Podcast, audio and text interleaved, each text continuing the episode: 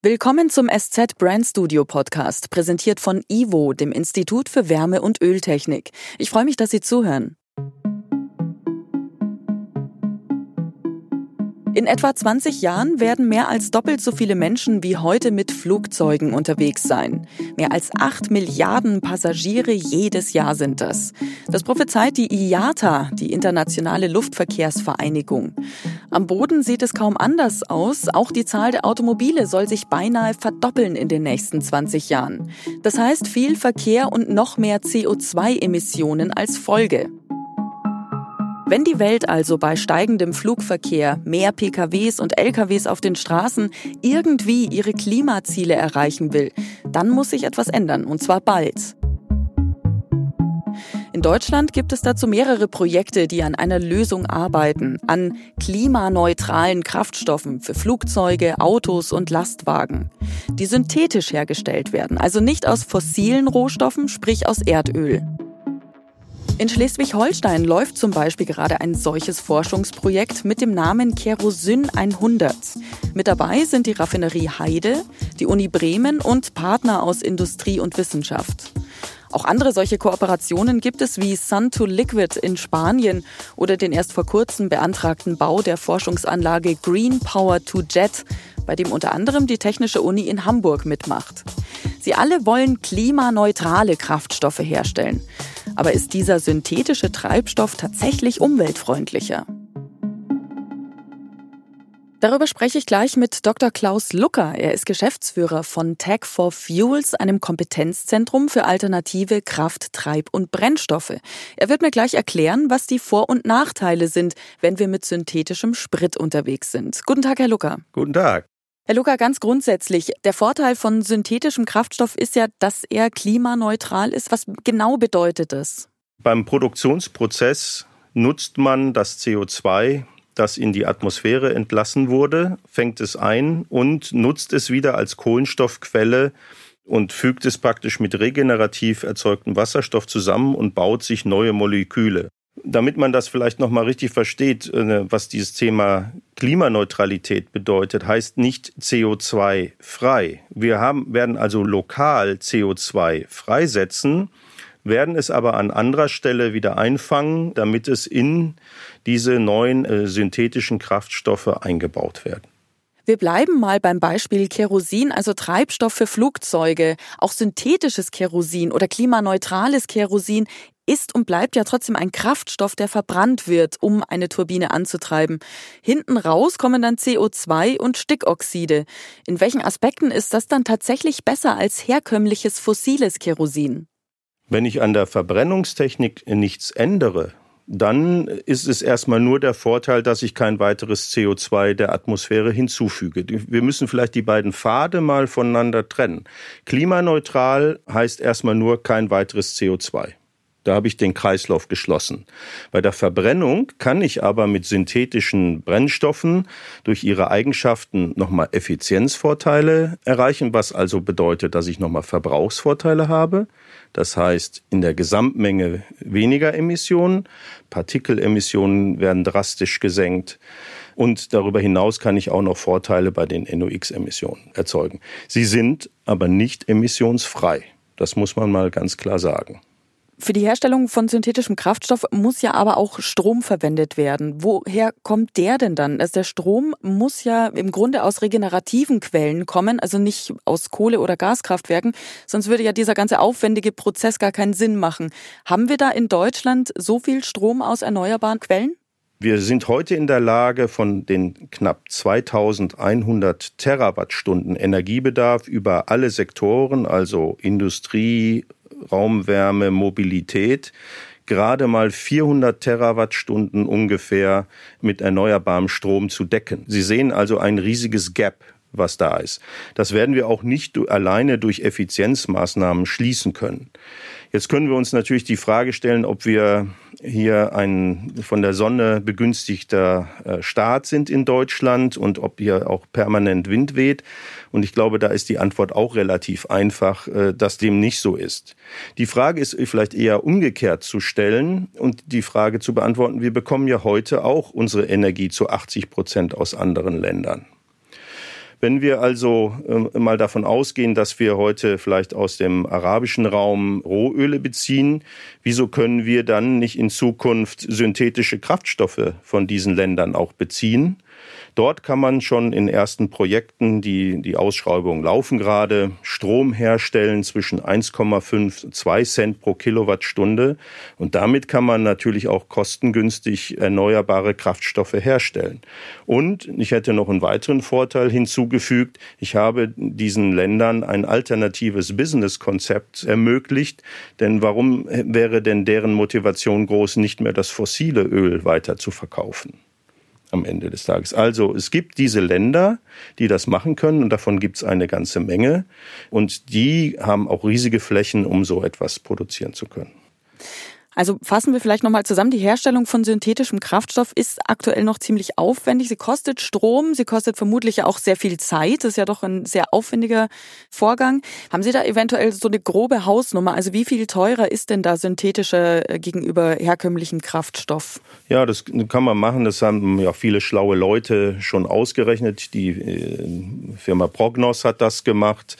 Und die geht eigentlich davon aus, dass man bei, ich rede jetzt von reinen Herstellkosten, kosten irgendwann zwischen 70 Cent und 1,30 Euro ein Liter synthetisches Fuel herstellen kann. Zum Vergleich, die Herstellkosten hängt immer ein bisschen vom Rohölpreis ab, liegen zwischen 50 und 60 Cent heute. Also damit ist man wirklich vergleichbar, was die Herstellkosten angeht. Die Differenzierung liegt hinter dann, äh, was Sie bezahlen, eigentlich an Steuern, Mineralölsteuern und äh, Mehrwertsteuern auf diesen Produkten.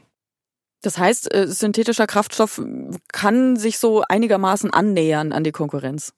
Ja, und es ist aber im Wesentlichen darüber geprägt, wie hoch der Strompreis ist. Und deswegen ist es wichtig, dass man äh, äh Länder identifiziert, wo man eben für diese zwei Cent je Kilowattstunde erneuerbaren Strom bekommen kann. Das hat im Übrigen letztlich der Weltenergierat auch gemacht, hat sich diese Standorte angeguckt, hat eine Shortlist gemacht und hat dann Länder wie Australien, Chile, Marokko identifiziert, wo solche Standorte schon heute das zu diesen Preisen generieren könnten.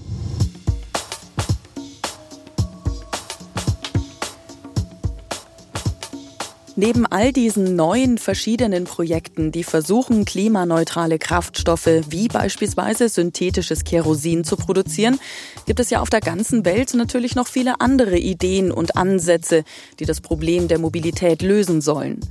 Vor allem Elektroautos kennen wir mittlerweile alle und wenn wir wieder kurz mal auf das Fliegen schauen, Sogar da arbeiten Forscher und Unternehmen daran, elektrisch angetriebene Flugzeuge zu entwickeln. Schon 2016 ist vom Stuttgarter Flughafen das erste Flugzeug abgehoben, das mit Wasserstoff und Sauerstoff als Energiespeicher funktioniert.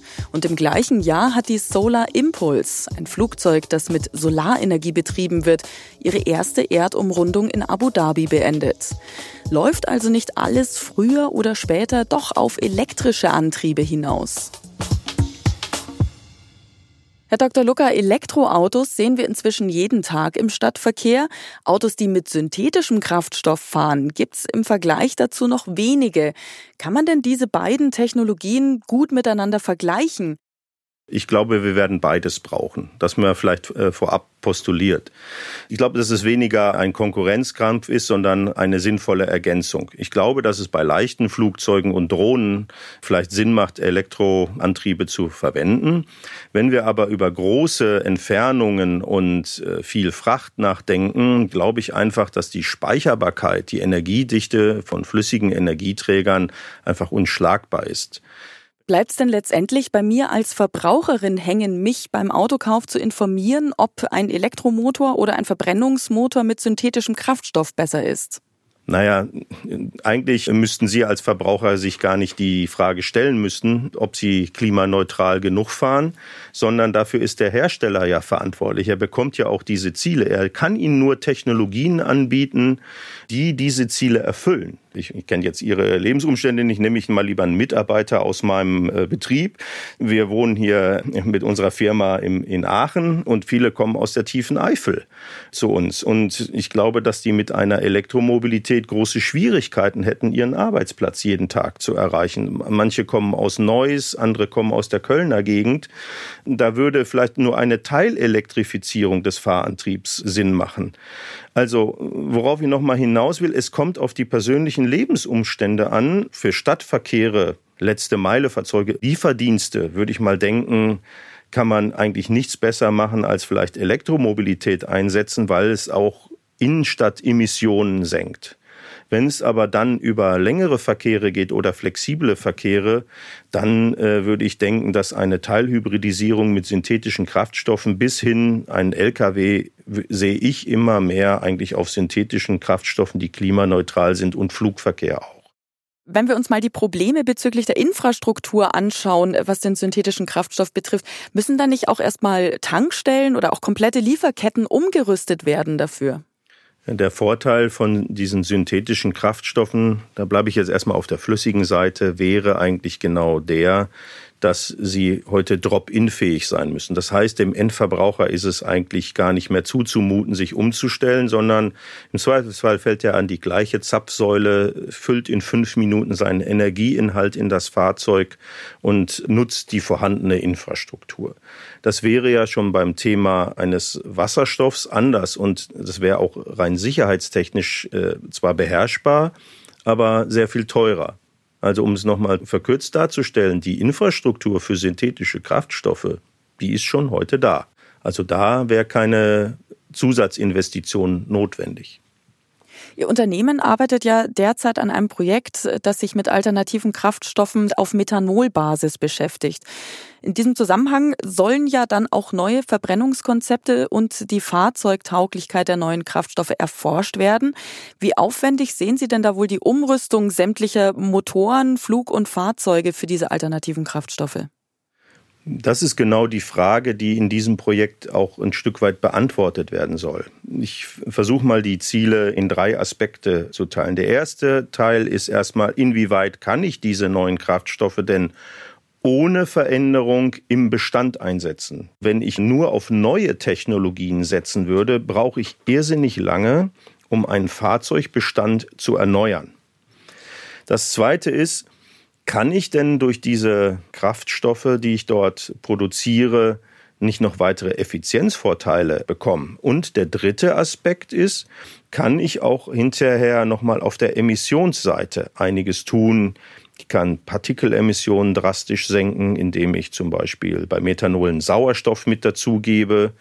Ich kann die Stickoxide nochmal ganz anders senken. Ich kann auch mit Abgasnachbehandlungssystemen nochmal ganz was anderes machen. Das heißt also, ich habe hier einen Dreiklang Bestand. Ich habe die neuen Fuels, wo ich Effizienzvorteile nochmal heben kann. Und den dritten Aspekt, dass ich sogar nochmal auf der Emissionsseite einiges tun kann.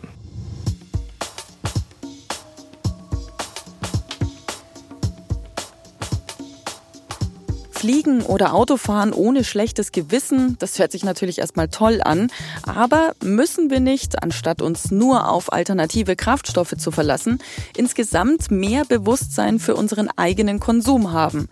Also auch für eine Mobilität, die sich an den Folgen für Umwelt und Klima orientiert. Wenn mit diesem Ziel zum Beispiel tatsächlich eine Klimasteuer eingeführt würde, die wird ja gerade sehr viel diskutiert und wurde auch schon oft gefordert, unter anderem vom Internationalen Währungsfonds Fonds und der Weltbank. Mit so einer Steuer könnte sich unser Verhalten als Verbraucher womöglich ziemlich schnell ändern. Der Gedanke jedenfalls, dass wir den Kraftstoff für unsere Autos und Flugzeuge jetzt einfach klimaneutral erzeugen und dann weiterfahren und weiterfliegen wie bisher, der klingt ein wenig zu verlockend. Herr Luca, kann synthetischer Kraftstoff das Problem des steigenden Mobilitätsbedarfs lösen oder verschiebt es das eigentlich nur ein bisschen in die Zukunft? Die Paris-Ziele waren im Wesentlichen, dass wir treibhausgasneutral werden. Und wenn wir das über Kraftstoffe oder Elektromobilität erreichen können, dann haben wir erstmal das Ziel erfüllt. Dann bleibt eigentlich der zweite Aspekt, ist das bezahlbar? Und Leute äh, durch, sage ich mal, Gebote oder Gesetze dazu zu zwingen, etwas zu tun, da würde ich mal sagen, ich habe vier Kinder, das ist mir nie so richtig gelungen. Es waren eigentlich eher immer Motivationen, die irgendwo zugeführt haben, das menschliche Verhalten zu verändern. Für mich werden synthetische Kraftstoffe ganz klar ein wesentlicher Beitrag sein, die Energiewende schaffen zu können. Und wir werden die Elektromobilität haben. Also, dass wir durch solche Kraftstoffe hinter mehr Mobilität schaffen können, kann passieren. Kann durch autonomes Fahren passieren, kann auch durch die Elektromobilität passieren. Das ist aber Nutzerverhalten. Also ich würde es erstmal so beantworten, wenn ich die CO2-Neutralität erreicht habe, Mission accomplished. Herr Lucker, die Idee, Flugzeuge oder Fahrzeuge in großer Zahl in Zukunft mit alternativen Kraftstoffen zu betreiben, ist sehr ambitioniert. Was muss denn passieren, damit das nicht nur Zukunftsmusik bleibt? Ja, im Wesentlichen müssen solchen Konzepten der politische Rückenwind äh, eigentlich gegeben werden und die Randbedingungen, dass es attraktiv wird, so etwas zu tun. Es fehlt momentan am Business Model. Wenn wir alles unverändert lassen, bleibt die fossile Energie einfach so unschlagbar günstig und die Menschen haben momentan den Trieb, sehr stark kostengünstig einzukaufen und ihre Mobilität zu gestalten. Das ist erstmal auch nicht verwerflich.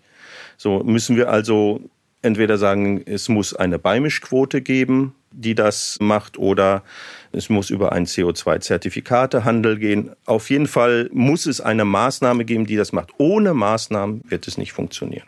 Wie viel von unseren Nachhaltigkeitsproblemen können denn synthetische Kraftstoffe lösen? Also wie viel wirksamer wäre es, wenn wir einfach mal oder auch Ihre Mitarbeiter, die aus Neuss nach Aachen müssen, einfach mal mehr mit der Bahn anstatt mit Flugzeug oder Auto unterwegs wären? Also wenn wir generell unseren Bedarf nach Mobilität ein bisschen mehr überdenken würden. Meine Kinder geben mir da schon die besten Beispiele. Die leben in großen Städten, die haben gar kein Auto, die nutzen ihre Mobilität genau über diese Konzepte, die sie haben und fragen dann ab und zu mal bei den Eltern nach, wenn sie ein Auto brauchen. Ich glaube, dass das ein Zukunftskonzept ist. Wenn man länger drüber nachdenkt, muss es auch äh, in Veränderungsprozess gehen. Das ist ja nicht nur Mobilität, das kann auch Ernährung sein. Also wenn wir erstmal bei uns selber anfangen, können wir schon eine Menge tun. Den, sag mal, die Energie, die ich gar nicht benötige, die ist immer die best eingesparte Energie. Das Zweite, und das tun wir ja auch in vielen Prozessen, ist nochmal die Effizienz steigern, dass wir nochmal weniger verbrauchen. Ob ich den Glauben habe, dass wir es nur durch Nutzungseinschränkungen schaffen, da sage ich mal, das wird nur ein Teilbeitrag sein können. Wir müssen auf der anderen Seite auch Lösungen schaffen. Vielleicht werden unsere Kinder uns das dann hinter zeigen, dass es besser geht. Hoffentlich hat trotzdem irgendwann noch mal jemand ein Auto, weil sonst können ja die Kinder wiederum kein Auto von den Eltern leihen. ich bin immer dabei. Dann vielen lieben Dank fürs Gespräch, Herr Dr. Luca. Ja, vielen Dank.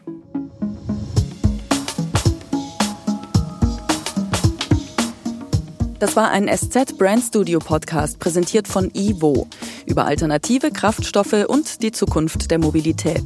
Produziert wurde dieser Podcast von Ikone Media. Mein Name ist Schleen Schürmann. Herzlichen Dank Ihnen fürs Zuhören.